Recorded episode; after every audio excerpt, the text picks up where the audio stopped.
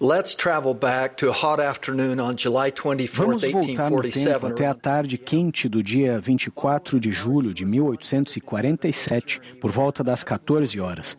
Após uma árdua jornada de 111 dias com 148 membros da igreja que integravam a primeira companhia a se dirigir ao oeste, Brigham Young, na época o presidente do Quórum dos Doze Apóstolos, doente e debilitado com febre maculosa, chegou ao Vale do Lago Salgado. Dois dias depois, enquanto se recuperava da enfermidade, Brigham Young guiou diversos membros do Quórum dos Doze Apóstolos e outros líderes em uma expedição exploratória. William Clayton registrou: a cerca de um quilômetro ao norte do acampamento, chegamos a uma linda planície uniforme e agradavelmente inclinada para o oeste. Enquanto observava o local com o grupo, Brigham Young parou repentinamente, fincou sua bengala no solo e exclamou: Aqui será construído o templo de nosso Deus. Um de seus companheiros de jornada era o elder Wilford Woodruff, que disse que aquela declaração o tocou como um raio. E ele então fixou um galho no chão para marcar o local indicado pelo presidente Young. 40 acres foram selecionados para o templo e foi decidido que a cidade seria estabelecida em quadras perfeitas, de norte a sul e de leste a oeste, com o templo no centro. Na Conferência Geral de abril de 1851, os membros da igreja deram um voto de apoio unânime quanto à recomendação de construírem um templo ao nome do Senhor. Dois anos depois, no dia 14 de fevereiro de 1853, o local foi dedicado por C. Kimball em uma cerimônia pública na qual muitos santos estiveram presentes e a abertura de terra para a fundação do templo de Salt Lake foi realizada. Alguns meses depois, no dia 6 de abril, as grandes pedras de esquina do templo foram colocadas e dedicadas, com sofisticadas cerimônias que incluíram pessoas uniformizadas, fanfarras e uma comitiva liderada por líderes da igreja, partindo do antigo tabernáculo em direção ao local do templo, onde foram feitas orações e discursos na colocação de cada uma das quatro pedras. Na cerimônia de abertura de terra, o presidente Young relembrou que ele tinha recebido uma visão quando pisou naquele lugar pela primeira vez, enquanto observavam o vale, e declarou: Eu soube, assim como sei agora, que esse seria o local em que um templo deveria ser erigido. Estava diante de mim. Dez anos depois, Brigham Young compartilhou a seguinte visão profética na Conferência Geral de outubro de 1863. Quero ver o templo construído de uma maneira que ele perdure por todo o milênio. Esse não será o único templo que construiremos. Existirão centenas deles, construídos e edificados ao Senhor. Esse templo será conhecido como o primeiro templo construído pelos santos dos últimos dias nas montanhas. Quero que esse templo se perpetue como um monumento da fé da esperança e da industriosidade dos santos de Deus nas montanhas. Relembrar essa breve história me deixa admirado com a visão profética de Brigham Young.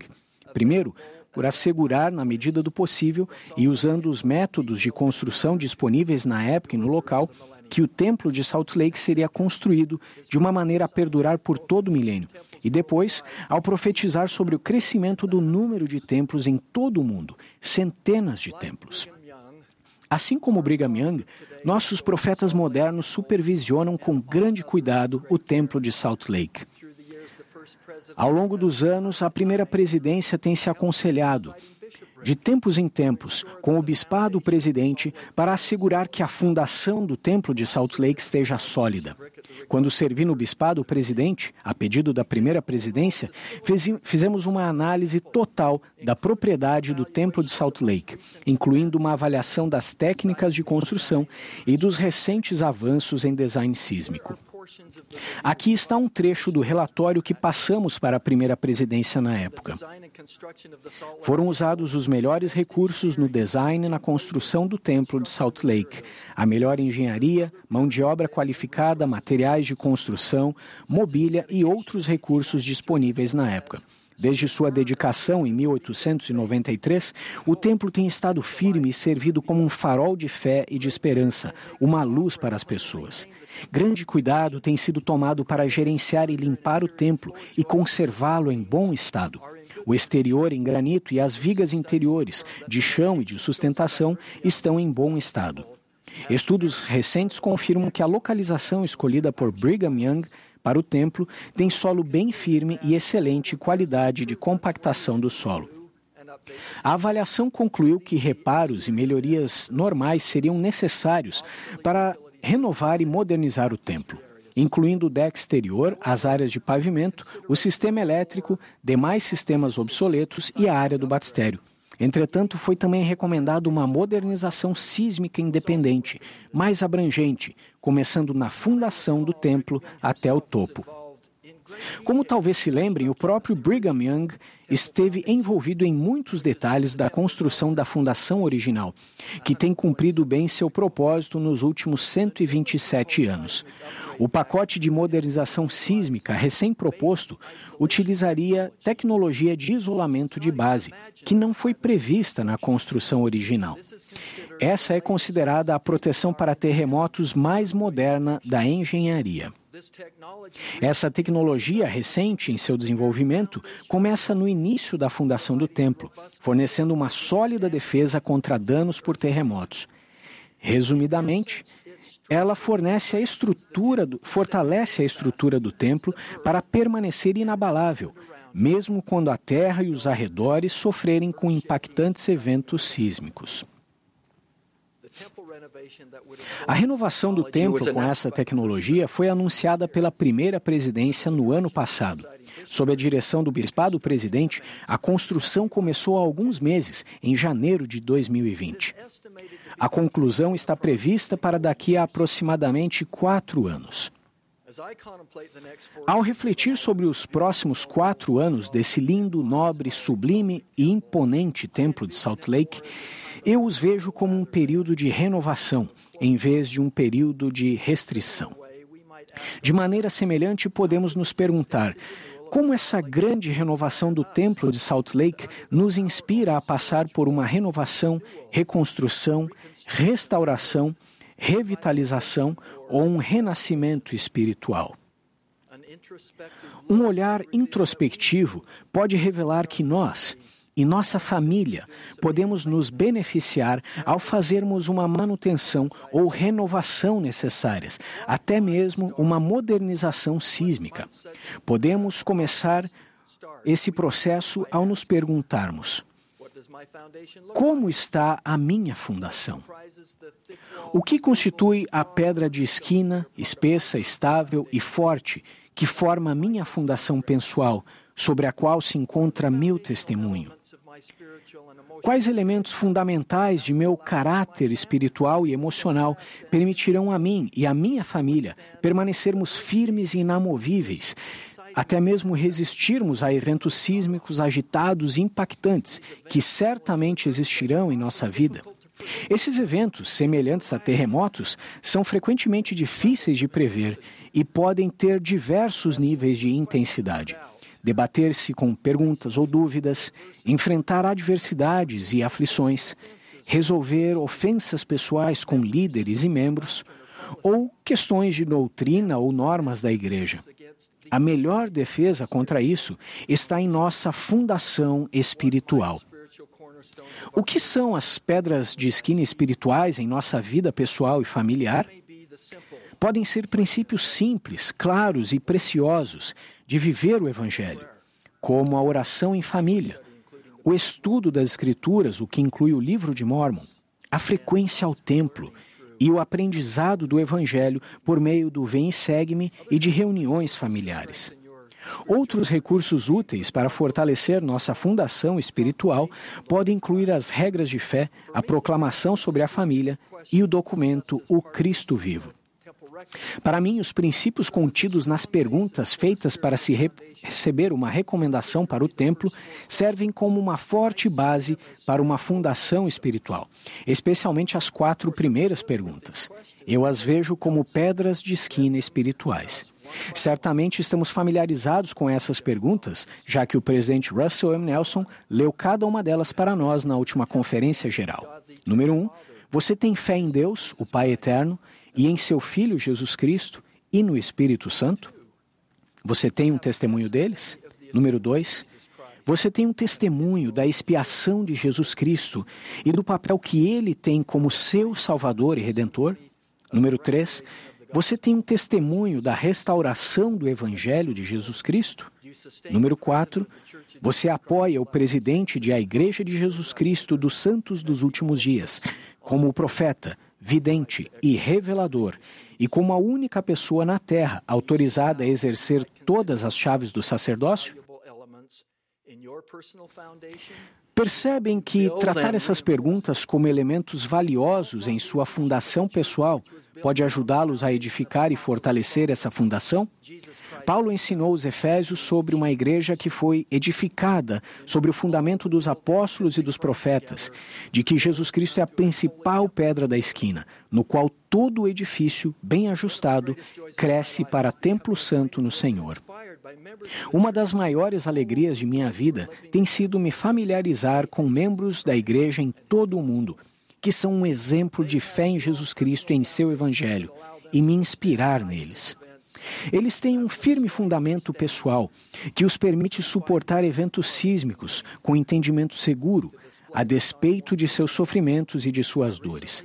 Para expor isso de uma maneira mais pessoal, recentemente falei no funeral de uma jovem, radiante e linda mãe e esposa, uma amiga de nossa família. Ela era uma destemida jogadora profissional de futebol quando conheceu seu marido e se casou com ele, que na época era estudante de odontologia. Eles foram abençoados com uma linda filha que era muito precoce. Nossa amiga lutou valentemente contra várias formas de câncer por seis anos desafiadores. Apesar do sofrimento físico e emocional sempre presentes, ela confiava em seu amoroso Pai Celestial e frequentemente citava em suas redes sociais para seus seguidores seu famoso ditado: Deus está nos detalhes.